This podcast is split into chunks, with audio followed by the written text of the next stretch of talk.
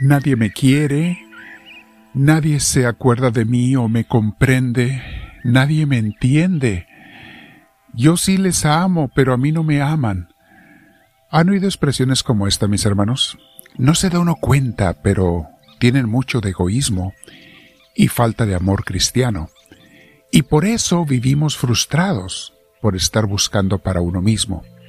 Vamos a meditar sobre esto, mis hermanos, el día de hoy, conforme meditamos en la oración de San Francisco de Asís. Pero antes te invito a que te sientes en algún lugar, con tu espalda recta, tu cuello y tus hombros relajados, y vamos a respirar profundamente, invitando al Espíritu Santo a que venga a nosotros. Al respirar profundo, invitamos al Espíritu de Dios y le decimos, Espíritu de Dios, ven a mí, te lo pido, hazme sentir tu presencia, pero no para interés mío, sino para que tú me inspires a orar correctamente y agradarte a ti, al Padre Celestial y a Jesús Santísimo. Gracias Señor por escuchar mi oración, gracias por estar conmigo y ahora mis hermanos vamos a meditar sobre este día, la oración de este día que dice así la frase, que no busques ser comprendido sino comprender, ser amado sino yo amar. Continuamos con esa hermosísima oración de San Francisco de Asís que la conocemos con ese nombre. Mis hermanos, el querer ser amados, ¿no es eso lo que todos queremos? Que nos comprendan, que nos amen, que nos tomen en cuenta. Incluso muchas veces damos una especie de amor convenenciero y otras veces hasta más cosas con tal de ser comprendidos y amados por otra persona. Pero aun cuando me lo dan ese amor que yo busco, ¿puedo decir que tengo suficiente amor y que ya no necesito más? ¿Que ya tuve lo suficiente? puedo decir que ya me satisfice y he recibido todo el amor que necesito para mi vida. O me encuentro siempre queriendo más y más, que me amen otro día más y otro y otro. Mis hermanos, el amor humano y mundano nunca nos podrá saciar, por más bonito que sea y deseable. Solo nos puede realmente satisfacer el amor directo de Dios que nos da a los cristianos que buscan o buscamos diariamente una amistad con Cristo. Solamente pueden sentir ese amor los que lo buscan diariamente en la oración, porque la oración es tu contacto, tu comunicación con Él. Y si no hay contacto, comunicación de, con Él, ¿cómo vas a recibir algo de Él?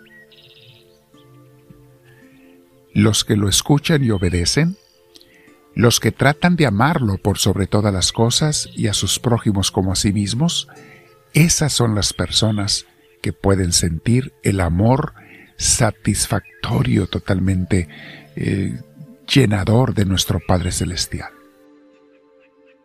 El buscar ser amados no solo nos hace egoístas, mis hermanos, sino eternos mendigos de amor. Nunca por más amor que te den, puedes decir que ya no necesitas más.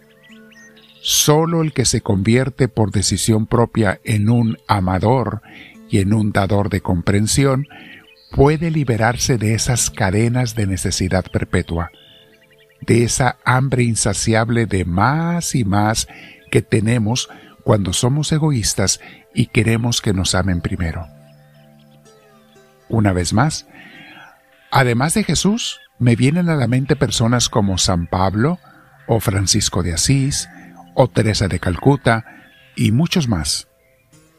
Hombres y mujeres que decidieron ya no buscar para sí mismos, y cambiaron más bien a ser dadores de amor, de comprensión, de amabilidad y de servicio. Primeramente a Dios y en segundo lugar a su prójimo. Solo los que se deciden a esta vida de santidad como Jesús y los santos pueden sentirse saciados en su corazón y en su interior del amor de Dios, una vida plena, llena de propósito, una vida llena de esperanza y de sentido. Por eso debemos orar con esta oración, que no busque ser comprendido sino comprender, ser amado sino amar. El amor que se enfoca en mis sentimientos o que depende de mis sentimientos no es amor sino egoísmo. Mis sentimientos no deben de tener nada que ver con un amor sincero y auténtico. Leamos 1 de Corintios capítulo 13, versículos 4 y 5. Nos dice así: Tener amor es saber soportar, es ser bondadoso, es no tener envidia, ni ser presumido, ni orgulloso, ni grosero, ni egoísta, es no enojarse, ni guardar rencor. Eso es tener amor. Todas esas frases que mencionamos tienen que ver conmigo, con que se me dé a mí, con que eh, me den honores, con que me den eh, aplausos, con que yo me siento orgulloso, con que yo pueda ser grosero, con ser... Nada de eso, el amor es lo contrario. Y es saber soportar el ser bondadoso, dice, es no tener envidia, ni ser presumido, es no ser orgulloso, ni grosero, ni egoísta, es no enojarse ni guardar rencor. ¿Se fijan? La gente se enoja porque no le dieron algo. Por eso nos enojamos. Eso no es amor, eso es egoísmo.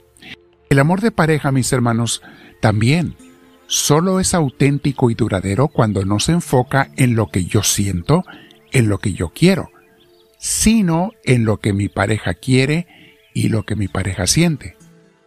Y si los dos piensan y actúan de esa manera, entonces tendremos no solo un amor verdadero, sino también un amor duradero. ¿Por qué creen mis hermanos que hay tantos matrimonios que se divorcian, parejas que se separan? Porque nunca se amaron. Siempre estuvieron cada quien amándose a sí mismo y esperando que el otro le diera algo. Dice la palabra de Dios en Génesis capítulo 2 versículo 24. Por eso el amor, el, por eso el hombre deja a su padre y a su madre y se une a su mujer y los dos se funden en un solo ser. Palabra de Dios. Entonces le decimos al Señor con la oración de San Francisco, Señor, y voy a agregarle algo, para yo de veras cumplir con lo que es mi misión en la vida y de paso ser yo muy feliz también, que no busque ser comprendido sino comprender, ser amado sino yo amar. Te voy a invitar, mi hermana, mi hermano, a que medites en esta frase. Medita en estos días y en este día, en estas palabras, y ve cómo de verdad el, el que da y, pongan atención a la frase que sigue, va una tras otra, todas llevan secuencia, van unida la, la, anterior a la posterior. Van unidas estas, estas frases. Pongan atención a la frase que meditaremos mañana conforme continuamos esta oración de San Francisco de Asís. Quédate platicando con Dios el día de hoy. Mi hermana, mi hermano, te invitamos a ser miembro de nuestra comunidad en, en, en YouTube y también en redes sociales, pero en YouTube tú puedes ser parte del canal y ser uno de los que apoyan la obra. Abajo de los comentarios aparecerá un enlace donde puedes ir a, hacer una ofrenda desde 10 centavos diarios, que no es nada, 10 centavos de dólar diarios, hasta otra cantidad más que tú escojas. Pero lo que tú puedas, sé participador de la finca del reino de Dios. Quédate platicando con el Señor.